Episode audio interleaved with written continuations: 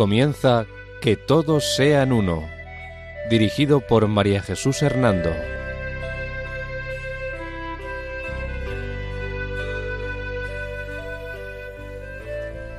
Buenas tardes, queridos oyentes de Radio María. Un domingo más, bajo la protección de María, volvemos a estar con ustedes en este programa titulado Que todos sean uno. La dirección del programa corre a cargo de María Jesús Hernando. Y a mi lado tengo como colaborador a Eduardo Ángel Quiles. Buenas tardes, queridos oyentes.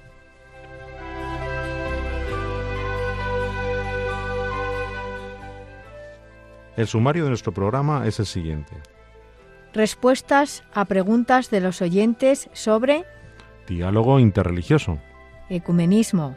Iglesias orientales católicas. Características comunes a todas las sectas. Noticias en el ámbito interreligioso.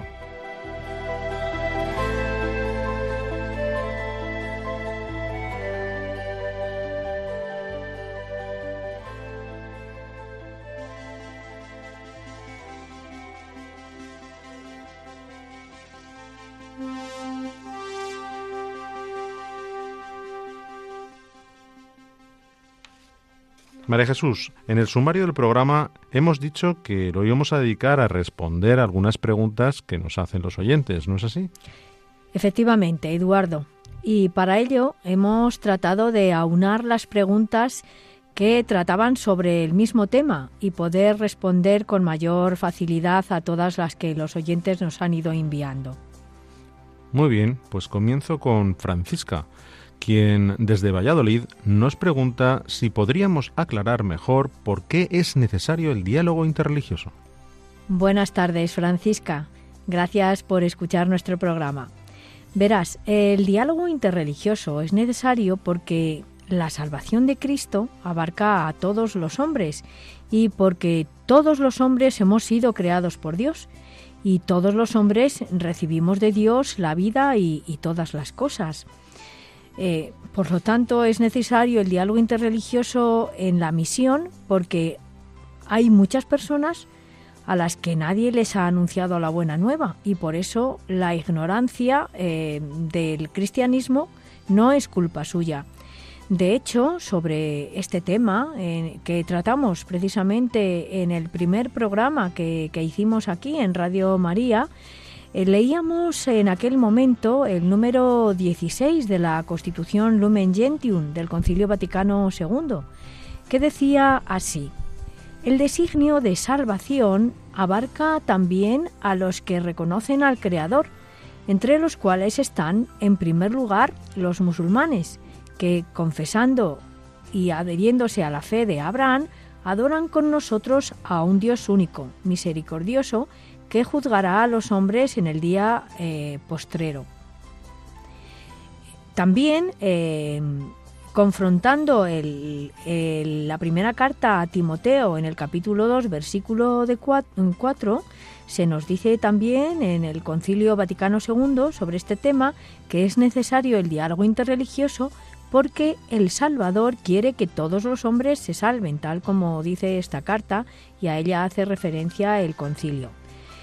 Y asimismo es necesario, Francisca, el diálogo interreligioso porque, como nos dice también la Constitución Lumen Gentium en el número 16, esta Constitución que habla sobre la Iglesia, dice así, dice, quienes ignorando sin culpa el Evangelio de Cristo y su Iglesia buscan, no obstante, a Dios con un corazón sincero y se esfuerzan bajo el influjo de la gracia en cumplir con obra su voluntad, conocida mediante el juicio de la conciencia, pueden también ellos conseguir la salvación eterna. Eh, espero haber podido responder a, tu pregunta, Francisca. Eh, muchas gracias por escucharnos y te agradecemos que sigas haciéndolo. Carlos de Granada quiere que aclaremos mejor las razones por las que los católicos debemos conocer las otras religiones. Buenas tardes, Carlos. Gracias también a ti por tu interés por el diálogo interreligioso. Verás, la razón por la que los católicos debemos conocer las otras religiones está en primer lugar en que hay muchas personas en esas religiones que también, como nosotros, se esfuerzan en llevar una vida recta y también ellas, por supuesto, son ayudadas por la gracia de Dios, porque Dios nos ha creado a todos, como decía anteriormente a la pregunta que había hecho Francisca. Además, hemos de tener en cuenta que todo cuanto hay de bueno y verdadero en esas personas y religiones, la Iglesia lo juzga como una preparación del Evangelio. ¿Y por qué lo juzga así la Iglesia? Pues eh, porque eh, estudiando la tradición, eh, pues se da cuenta que eso es lo que quiere Dios y de hecho así lo manifiesta en el Concilio Vaticano II en la Constitución Lumen Gentium. En ella dice, la divina providencia tampoco niega los auxilios necesarios para la salvación a quienes sin culpa no han llegado todavía a un conocimiento expreso de Dios y se esfuerzan en llevar una vida recta, no sin la gracia de Dios, es decir, que que por qué podemos llevar los hombres una vida recta, porque la gracia de Dios nos acompaña. Estemos en el lugar que estemos o en la religión que estemos, ¿eh? aunque ellos no conozcan a Dios, pero sin embargo Dios nos ha creado a todos. Y dice también la Lumen Gentium, cuanto hay de bueno y verdadero en ellos, en esas personas y en esas religiones, la Iglesia lo juzga eh, como una preparación para el Evangelio y otorgado por quien ilumina a todos los hombres para que al fin tengan la vida. ¿Y quién ilumina a todos los hombres? Pues nos ilumina el Espíritu Santo, ¿verdad? Bueno, pues eh, Carlos, muchísimas gracias por escucharnos. Buenas tardes. Leticia de Soria nos pregunta que si en las otras religiones también está presente Dios, ¿Por qué los cristianos debemos seguir realizando la tarea misionera para anunciar la salvación? Buenas tardes, Leticia. Creo que es muy importante la pregunta que nos haces.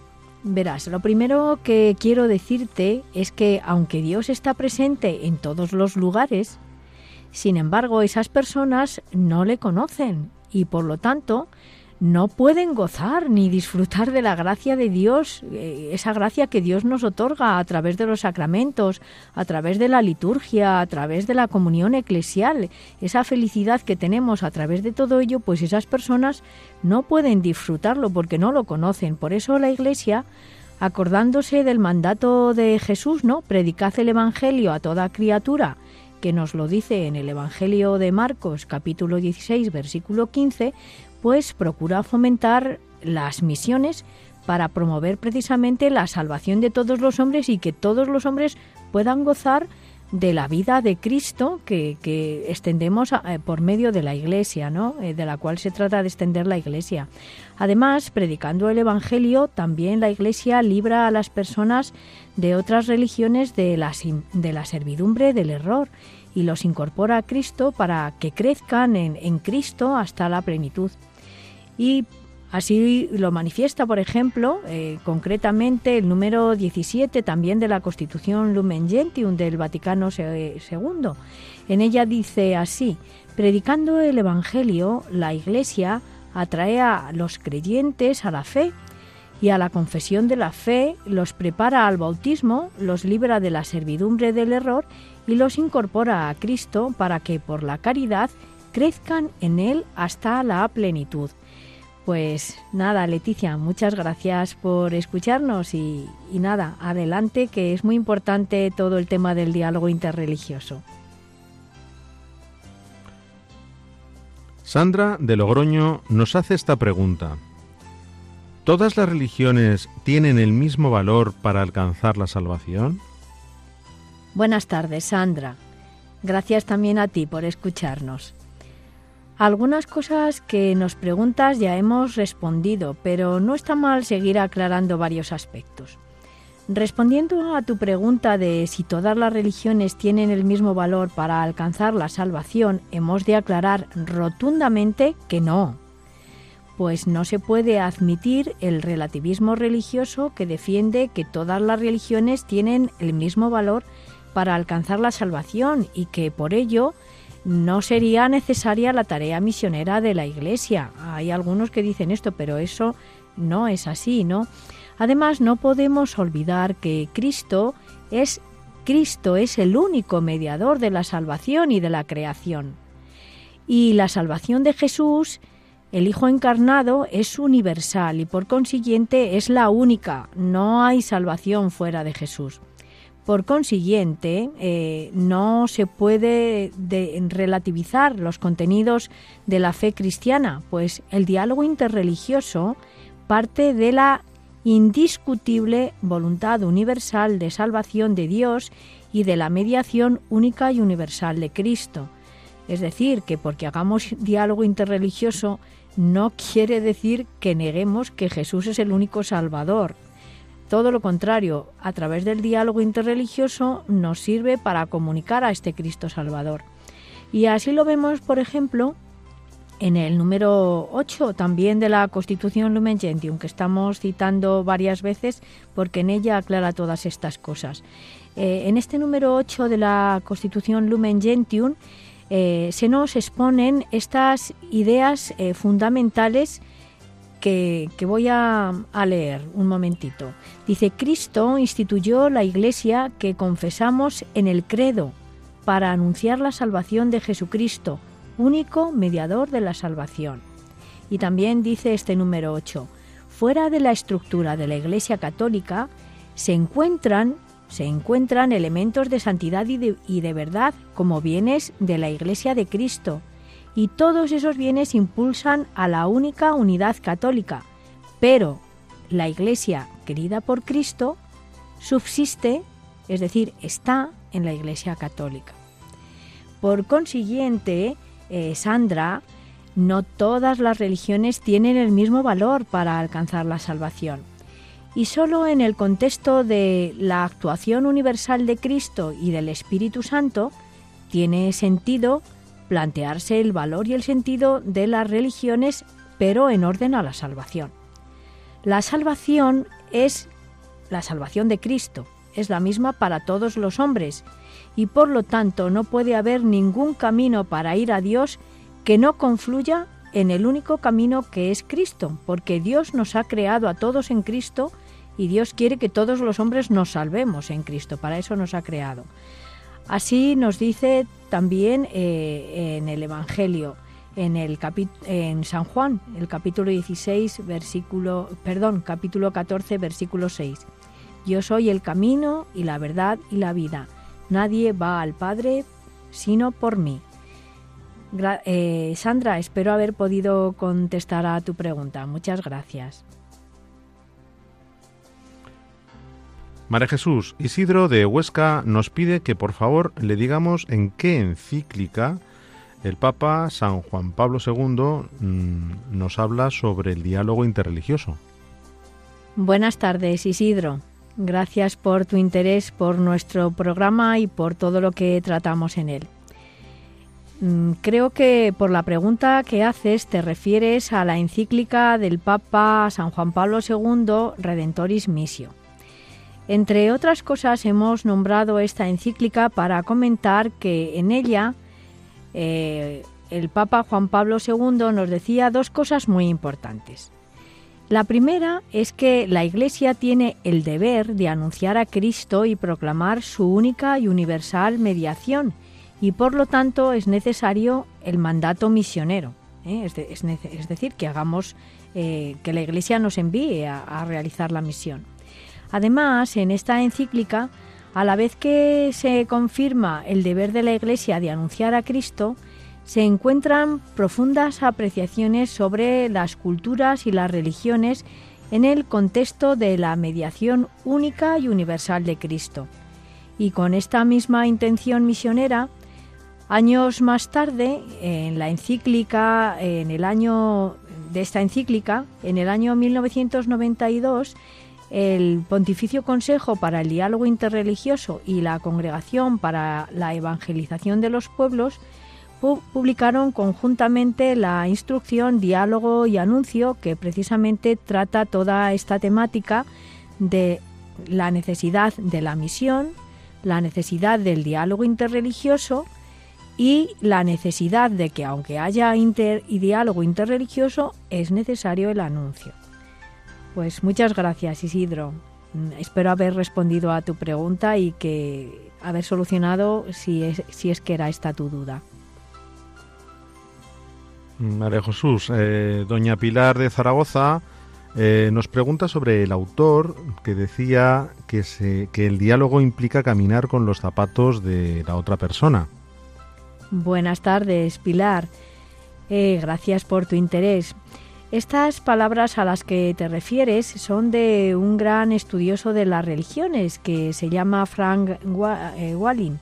Y en concreto la frase que él decía sobre las religiones y el diálogo interreligioso era esta, abro comillas.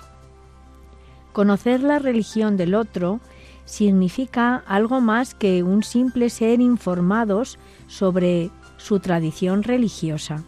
Implica entrar en la piel del otro, caminar con sus mismos zapatos, ver el mundo como el otro lo ve, plantearse las preguntas que se hace el otro, penetrar en el sentido que tiene para el otro ser hindú, musulmán, hebreo, budista o cualquier otro.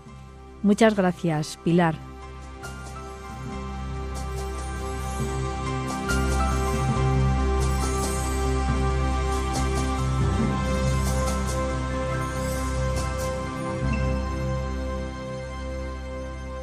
Pueden volver a escuchar el programa en el podcast de nuestra web www.radiomaria.es.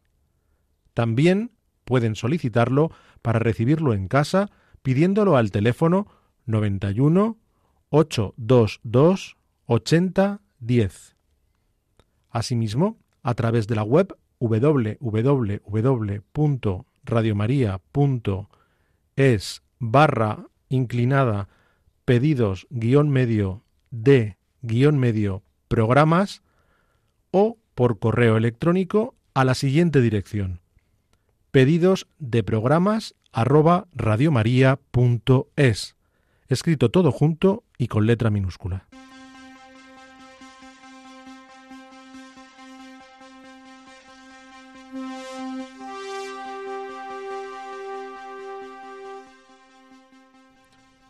Desde Fuengirola, Casilda nos pide si podríamos aclarar de nuevo cómo pueden conocer a Dios los no cristianos.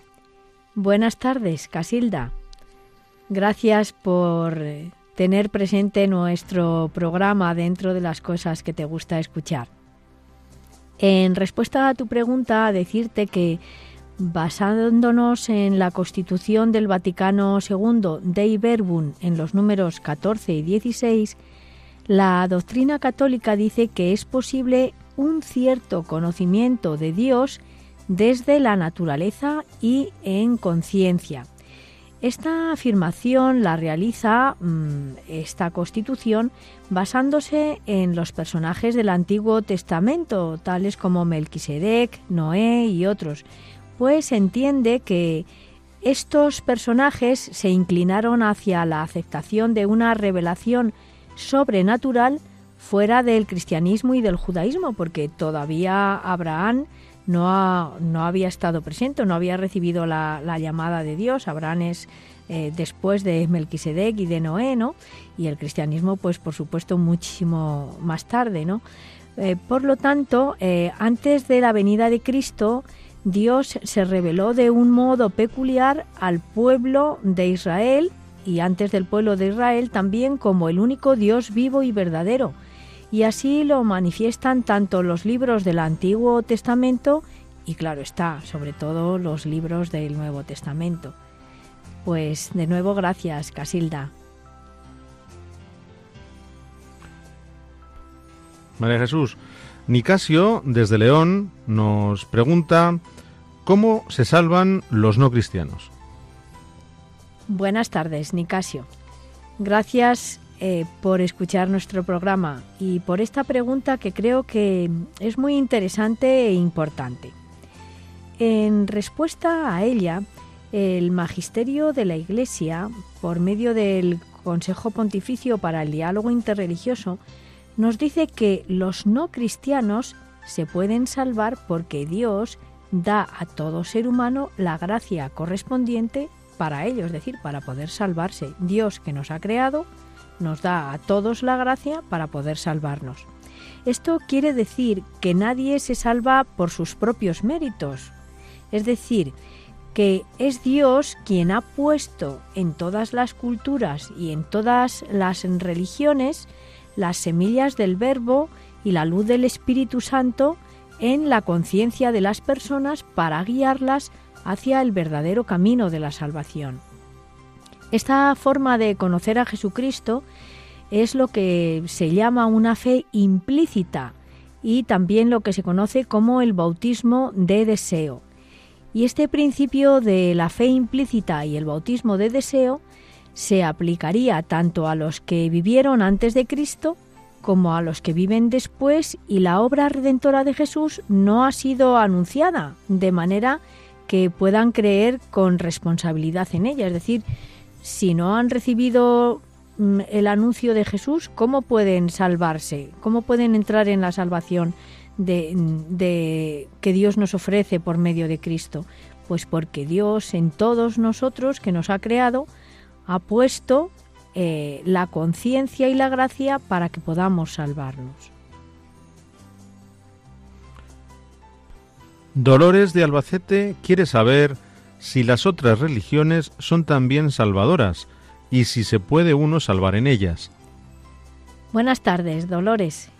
Gracias por escuchar nuestro programa eh, los domingos a, a partir de las 5 de la tarde.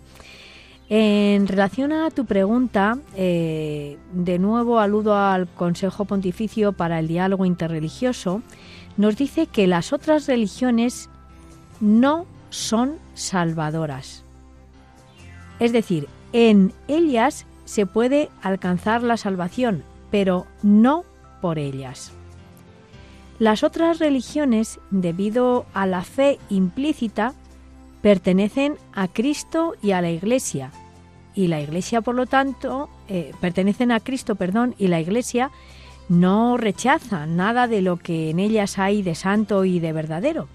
Pero los libros sagrados de las otras religiones no pueden considerarse como equivalentes a la Biblia, porque no son inspirados por Dios ni son palabra de Dios. Espero haber aclarado tu pregunta, Dolores. Muchas gracias. María Jesús, Cristina, que es de Segovia, como tú, nos pide que por favor le expliquemos de nuevo por qué es tan importante que los cristianos realicemos el diálogo interreligioso. Buenas tardes, Cristina. Muchas gracias por escuchar nuestro programa. Me alegro de que una segoviana tenga interés por el programa. Verás, contestando a tu pregunta, decirte que el pluralismo cultural y religioso o la abundancia de personas de otras culturas y religiones en nuestra sociedad hacen necesario el diálogo interreligioso para poder dar solución a los problemas de la humanidad y para buscar la paz y la justicia, así como para iluminar mejor el sentido de la vida de las personas. Por eso los cristianos no podemos quedar al margen del diálogo entre las religiones, pues si estas religiones han sido a veces y pueden ser todavía factores de división y de conflicto entre los pueblos, es de desear que en nuestro mundo aparezcan ante los ojos de todos como elementos de paz y de unión. Y esta es la razón por la que desde el Concilio Vaticano II la Iglesia ha apostado claramente por el diálogo interreligioso. Por eso, en el número 2 de la declaración del concilio Nostra Aetate, que trata sobre las relaciones de la Iglesia con las religiones no cristianas, destaca lo siguiente. Abro comillas para decir esto que dice eh, este, esta declaración Nostra Aetate. La Iglesia Católica no rechaza nada de lo que en estas religiones hay de santo y verdadero considera con sincero respeto los modos de obrar y de vivir, los preceptos y doctrinas que, por más que discrepen en mucho de lo que ella profesa y enseña, no pocas veces reflejan un destello de aquella verdad que ilumina a todos los hombres. Cierro comillas. Gracias por escucharnos, Cristina. Espero poder haber podido responder a tu pregunta. Buenas tardes.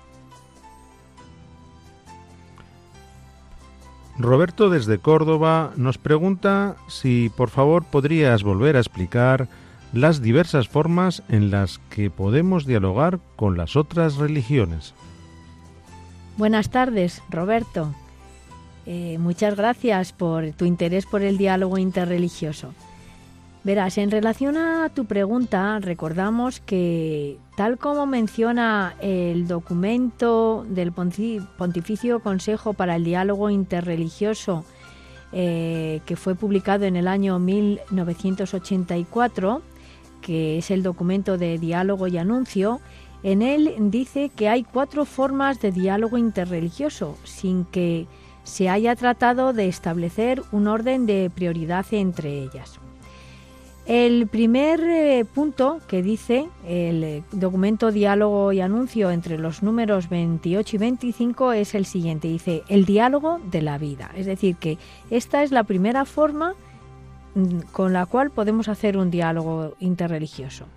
Este diálogo de la vida quiere decir que todas las personas eh, pues podemos esforzarnos por tener un espíritu de apertura en el que condividimos nuestras alegrías y nuestras tristezas. La segunda forma de diálogo interreligioso que plantea es el diálogo de las obras. Esto quiere decir que todos los cristianos y no cristianos podemos colaborar en vistas a un desarrollo integral y a la liberación del mundo y de las personas.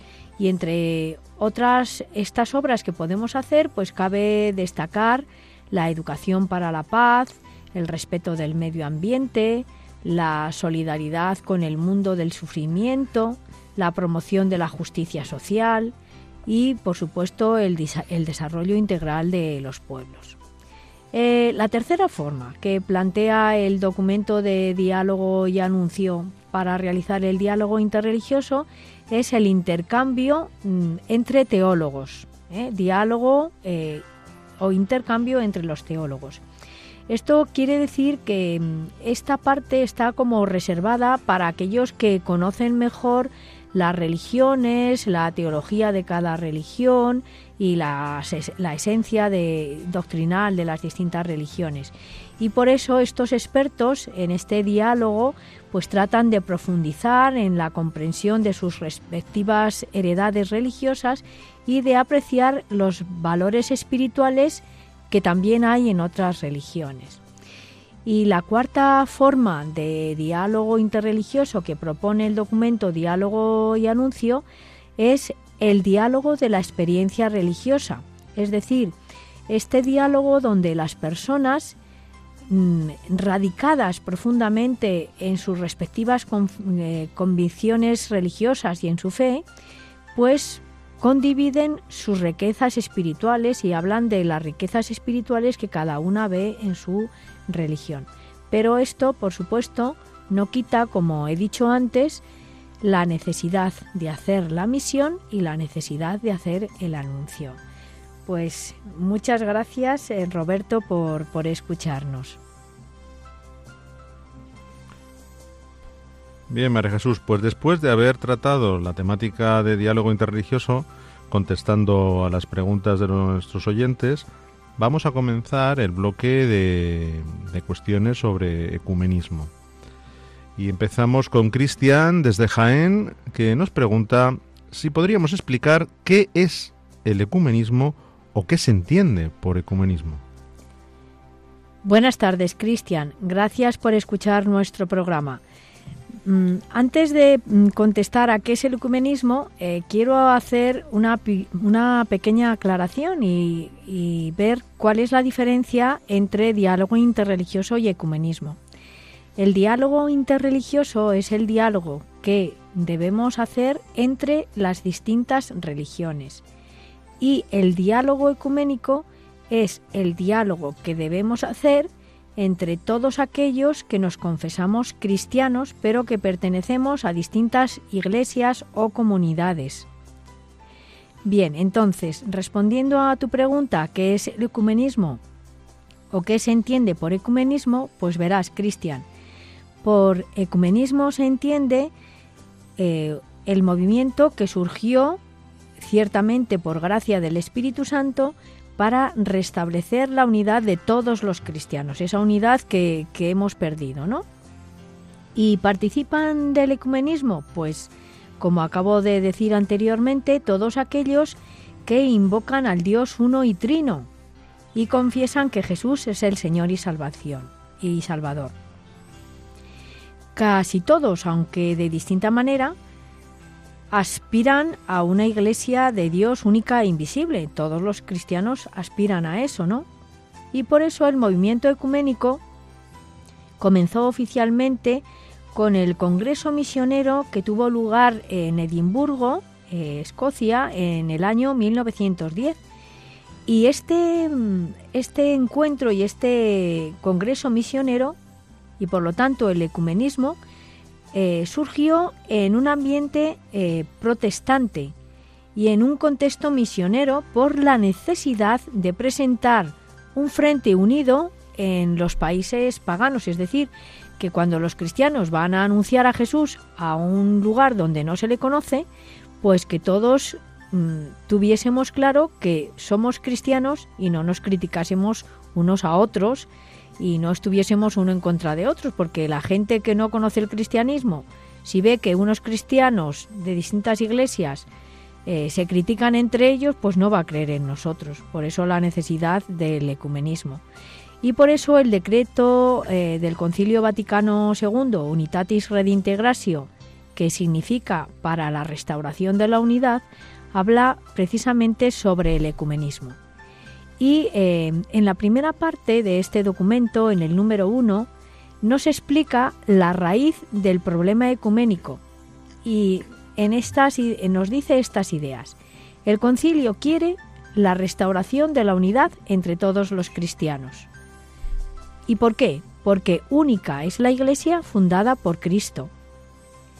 Y, por lo tanto, si única es la Iglesia fundada por Cristo, todos los que nos confesamos cristianos somos discípulos de Jesús, somos discípulos del Señor y todos sentimos de modo distinto, pues y por distintos caminos, la llamada de Jesús y el deseo de anunciarle.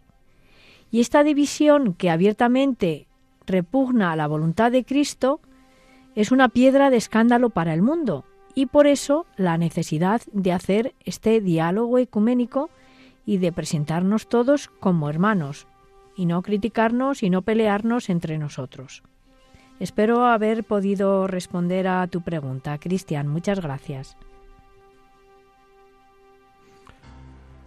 María Jesús, Sara desde Pontevedra nos pregunta si podríamos explicar o mejor dicho, enumerar cuáles son las iglesias cristianas que participan en el movimiento ecuménico. Buenas tardes, Sara. Gracias por escuchar nuestro programa y por el interés por el ecumenismo. Respondiendo a tu pregunta, decirte que en la segunda parte del número uno de la Unitatis Redintegratio, este documento del Vaticano II que habla sobre el ecumenismo, como acaba de decir al contestar la pregunta anterior, se destacan estas ideas. En el movimiento ecuménico participan todos los que invocan al Dios Trino y confiesan a Jesucristo como Señor y Salvación y Salvador. Casi todos suspiran por una iglesia de Dios única, visible y universal. Todos desean que el mundo se convierta al Evangelio y se salve. Y, por lo tanto, todas esas iglesias que queremos esto, participamos del movimiento ecuménico. Y además, en este mismo documento, mm, eh, Unitatis Redintegratio, en el número 4 se nos exhorta a participar a los católicos, expresamente el Vaticano II nos exhorta expresamente a los católicos a participar en el movimiento ecuménico. Por lo tanto, para los cristianos católicos, participar del movimiento ecuménico no es una opción, es una obligación, porque así se nos, nos lo dice el magisterio. Dice así este número 4. Este sacrosanto concilio exhorta a todos los fieles católicos a que, reconociendo los signos de los tiempos, cooperen diligentemente a la empresa ecuménica. Pues Muchas gracias, Sara, por escucharnos. Buenas tardes.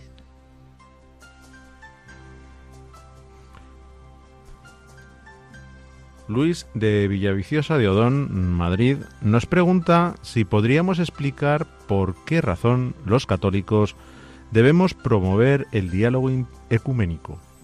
Buenas tardes, Luis. Muchas gracias por tu atención e interés por el ecumenismo y por nuestro programa. Verás, además del documento del Vaticano II que hemos leído en las respuestas anteriores, es decir, Unitatis Reintegratio, también el Papa San Juan Pablo II escribió la encíclica Ut Unum Sint, que significa que sean uno. Esta encíclica, que fue publicada en 1995, eh, nos decía así a través de las palabras del Papa, abro comillas, todos los fieles católicos, reconociendo los signos de los tiempos, participen diligentemente en el trabajo ecuménico todos pueden y deben participar, ante todo, por la oración, pidiendo al Señor por la unidad de los cristianos. Así que ya ves, Luis, todos tenemos que participar del diálogo ecuménico, aunque solo sea orando y rezando para que algún día lleguemos a ser todos unos como Jesús quiso que fuéramos.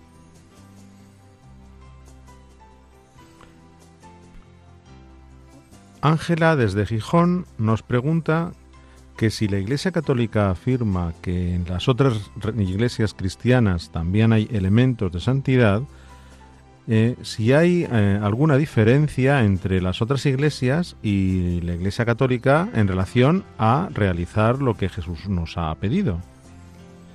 Buenas tardes, Ángela. Me parece muy importante tu pregunta. Eh, pues verás, claro que hay una diferencia, porque en la Iglesia Católica permanece la línea de sucesión apostólica desde el apóstol Pedro a nuestros días y con ello pues prevalece también la conservación de la revelación y de la doctrina. Y así lo manifiesta el Papa Juan Pablo II en la encíclica Ut Unum Sint en el número 1, abro comillas, el Papa San Juan Pablo II decía así, la Iglesia Católica afirma que durante los dos mil años de su historia, en ella ha permanecido en la unidad con todos los bienes de los que Dios quiere dotar a su Iglesia, y esto a pesar de las crisis con frecuencia graves que han sacudido las faltas de fidelidad de algunos de sus miembros y los errores que cotidianamente cometen sus miembros. Así lo vemos, repito, en la encíclica Ut Unum Sint número 1. Y este mismo principio, antes que el Papa lo manifestara, mm, pues el Papa se refería a lo que ya decía el Concilio Vaticano II en la Constitución Lumen Gentium número 8. Y en esta Constitución se decía así, abro comillas para leerlo. Es este un principio decisivo. La Iglesia de Jesucristo, establecida y organizada en este mundo como una sociedad, subsiste en la Iglesia católica, gobernada por el sucesor de Pedro y por los obispos en comunión con él. Si bien, fuera de su estructura, se encuentran muchos elementos de santidad y verdad que, como bienes propios de la Iglesia de Cristo, impelen hacia la unidad católica. Luego, ¿quiere decir esto que aunque en las otras iglesias cristianas hay elementos de santidad y de verdad, sin embargo, esos elementos de santidad y verdad pertenecen a Cristo, pero lo que, eh, lo que Cristo ha querido eh, se mantiene en la Iglesia Católica, subsiste en la Iglesia Católica porque es la que mantiene la sucesión apostólica, como decía hace un momento. Espero haber podido resolver tu duda, Ángela, y gracias por escuchar nuestro programa.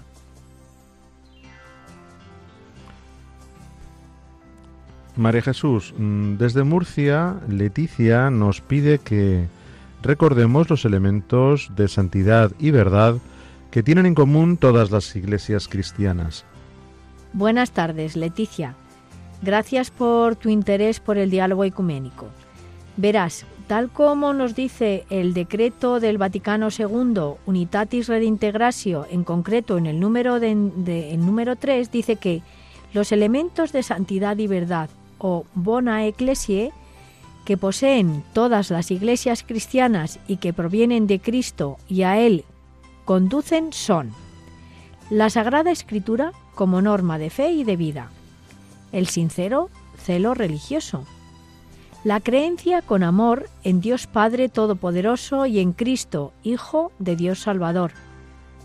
Todos están sellados con el bautismo por el que se unen a Cristo.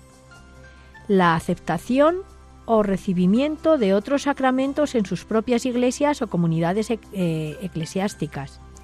Los bienes de santidad y verdad en ellos existen y son ya verdaderos elementos de comunión la vida de gracia, la fe, la esperanza y la caridad, y los dones interiores del Espíritu Santo. Pues estos son los elementos de santidad o bona ecclesia que todas las iglesias cristianas tenemos en común, aunque la iglesia de Cristo, como decía anteriormente, subsiste en la iglesia católica. Espero haber respondido a tu pregunta, Leticia. Muchas gracias.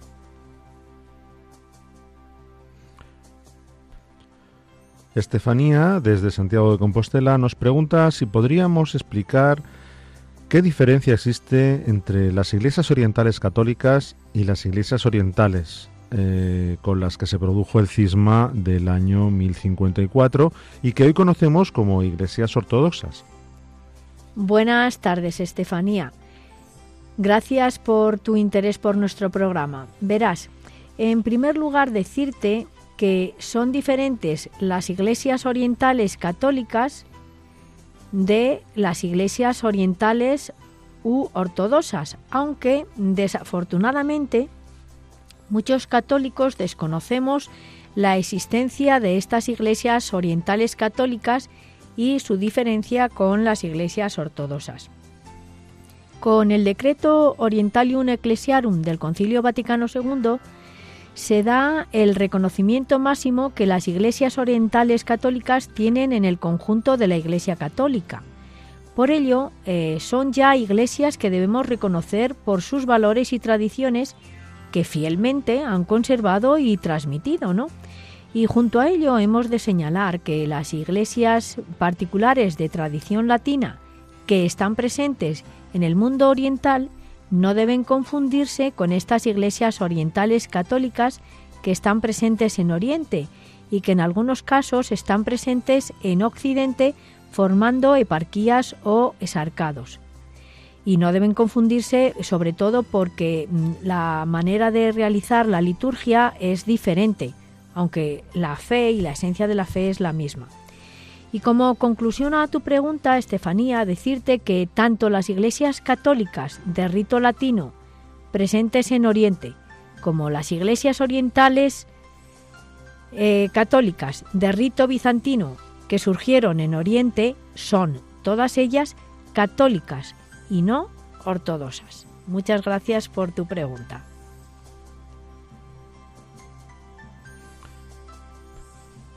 María Jesús, siguiendo con esta misma temática de las iglesias orientales católicas, atendemos a la pregunta de Jaime, que desde Santander nos dice así. ¿A qué se debe el desconocimiento de las iglesias orientales católicas que aún hoy día sigue existiendo en la comunidad católica? Buenas tardes, Jaime. Gracias por esta pregunta que nos haces. En respuesta a ella, decirte que este desconocimiento hay que buscarlo y justificarlo en la fuerte afirmación de la unidad de la Iglesia que en el segundo milenio ha sufrido distintos atentados contra su unidad.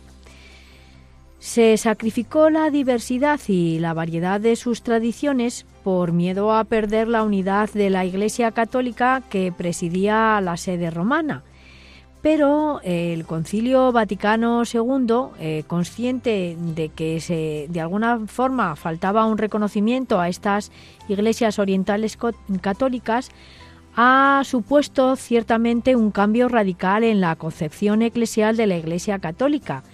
Y así a todas ellas eh, y a todas las iglesias particulares, tanto de Oriente como de Occidente, sean diócesis o eparquías, eh, pues las preside la sede de Roma. No hay otro patriarca para ellas, como son las iglesias, como lo es en las iglesias ortodoxas. Espero haber podido responder a tu pregunta. Muchas gracias, Jaime. María Jesús, al hilo de esta misma temática, Esther de La Coruña nos pide que, por favor, nos recuerdes los nombres de estas iglesias orientales de rito católico. Buenas tardes, Esther. Con mucho gusto recordamos los nombres de estas iglesias. Mm, pues mira, de la tradición alejandrina mm, son la iglesia copta y la iglesia etíope. De la tradición antioquena, a esta tradición pertenecen la iglesia Malankar, la iglesia maronita y la iglesia siria. A la tradición armenia está la iglesia armenia. En la tradición caldea están presentes la iglesia de Caldea y la iglesia Siro-Malabar. Y las más numerosas son las que están dentro de lo que se llama la tradición constantinopolitana o bizantina, y a ella pertenecen la iglesia albanesa, la iglesia bielorrusa, la iglesia croata, la iglesia búlgara, la iglesia griega, la iglesia grecomelquita, la iglesia italo-albanesa, la iglesia rumana, la iglesia rusa, la iglesia rutena, la iglesia eslovaca, la iglesia ucrania y la iglesia húngara. Repito, todas estas iglesias de la tradición alejandrina, antioquena, armenia, caldea y constantinopolitana o bizantina que acabo de nombrar son iglesias de Oriente católicas, no ortodoxas. Muchas gracias por escuchar nuestro programa Esther y espero haber solucionado tu duda. Gracias.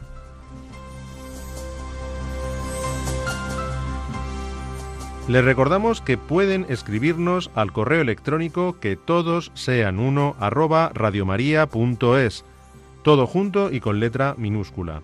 Repetimos, que todos sean uno arroba radiomaria.es.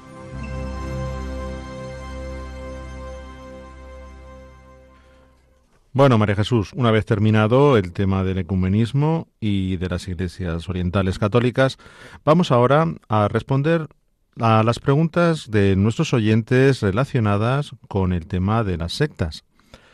Sobre ello, Juaní, desde Móstoles, Madrid, nos pregunta por las características comunes de todas las sectas. Buenas tardes, Juani. Gracias por tu interés por las temáticas de nuestro programa y por escucharnos. Como dijimos en su día al hablar de, las sectas, pues em, te, recuerdo, Juani, que mm, hay sectas eh, en relación, que se dicen en relación al origen religioso, otra que se dicen en, este sentido de origen religioso de influencia cristiana, otras que se dicen de un origen oriental, otras que se reconocen como de un origen científico y otras de un eh, que siguen el tema para religioso. Las características que tienen en común todas las sectas, pues mm, eh, voy a hacer un repaso muy rápido sobre ello. Eh, quizá otro día podamos detenernos a tratar más mm, concretamente sobre cada una de estas características, como hicimos en su día, pero hoy voy a recordarlas en conjunto. Verás, la primera, una de las primeras características que se dan en todas las sectas, sean del origen que sean y del tema que sean, es su estructura piramidal y también su autonomía. Se da también en ellas un gran salvacionismo, es decir, ellas piensan que solo ellas son la, ofrecen la verdadera salvación. También se da un gran sentido de fraternidad y con este sentido de fraternidad pues promueven un culto emocional y un nuevo lenguaje. Además, eh, se da en todas las sectas un militarismo voluntario, es decir, que, que, aquellos que están dentro de ellas dicen que están en ellas pues voluntariamente, que nadie les ha obligado. Y también se, caracteriza, eh, se caracterizan por un exclusivismo y por un eh, temor y moralismo ¿no? que, que se les inculca dentro. Todas las sectas también constan de un gran autoritarismo y una sumisión a los dirigentes de las sectas. Y por ello se da una anulación eh, de la crítica interna y el objetivo de todas las sectas, desgraciadamente, es un objetivo económico, a veces también hay objetivos políticos, y en todas ellas se da una instrumentalización de los adeptos y una manipulación de su psicología. En relación a, estos problemas y a estas tendencias que se dan en todas las sectas, el Papa San Juan Pablo II nos decía que la ignorancia religiosa de muchos cristianos eh, es lo que les puede llevar a introducirse en los peligros que, que, están dentro de las sectas y en meterse dentro de una secta, ¿no? Y también aseveraba el Papa que hemos de ser conscientes de que las sectas son sincretistas y engañan a, a las personas que entran en ella cogiendo en sus doctrinas elementos bíblicos y cristianos, diciendo que ellas son verdaderamente cristianas, pero al final lo que están haciendo es manipular la Biblia, manipular la doctrina cristiana, apropiarse de ella, cambiarla y, y decir que, que eso es la doctrina cristiana y por consiguiente el magisterio eclesial manifiesta que una religiosidad popular mal concebida puede favorecer la entrada de las personas en las sectas e incluso llevar a la magia, al fatalismo y a la opresión de la persona. Eh, es muy importante, por lo tanto, no caer en las garras de las sectas. Muchas gracias, Juan, y por escucharnos. Espero haber podido responder a tu pregunta.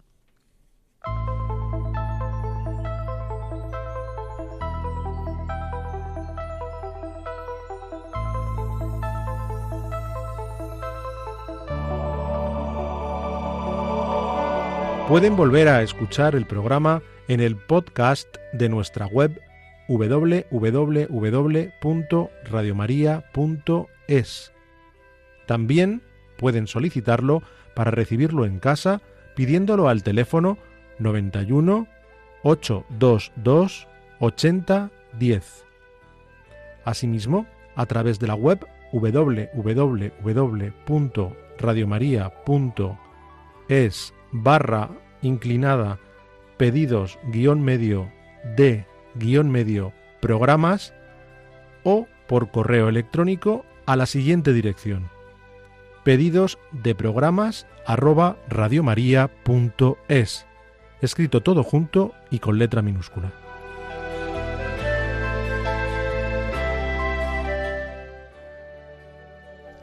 Bien, queridos oyentes, nos despedimos de ustedes. La dirección del programa ha corrido a cargo de María Jesús Hernando. Y a mi lado ha estado como colaborador Eduardo Ángel Quiles. Hasta dentro de 15 días, si Dios quiere. Que María nos guíe en nuestro caminar y en la búsqueda del diálogo ecuménico e interreligioso. Buenas tardes y gracias por escucharnos.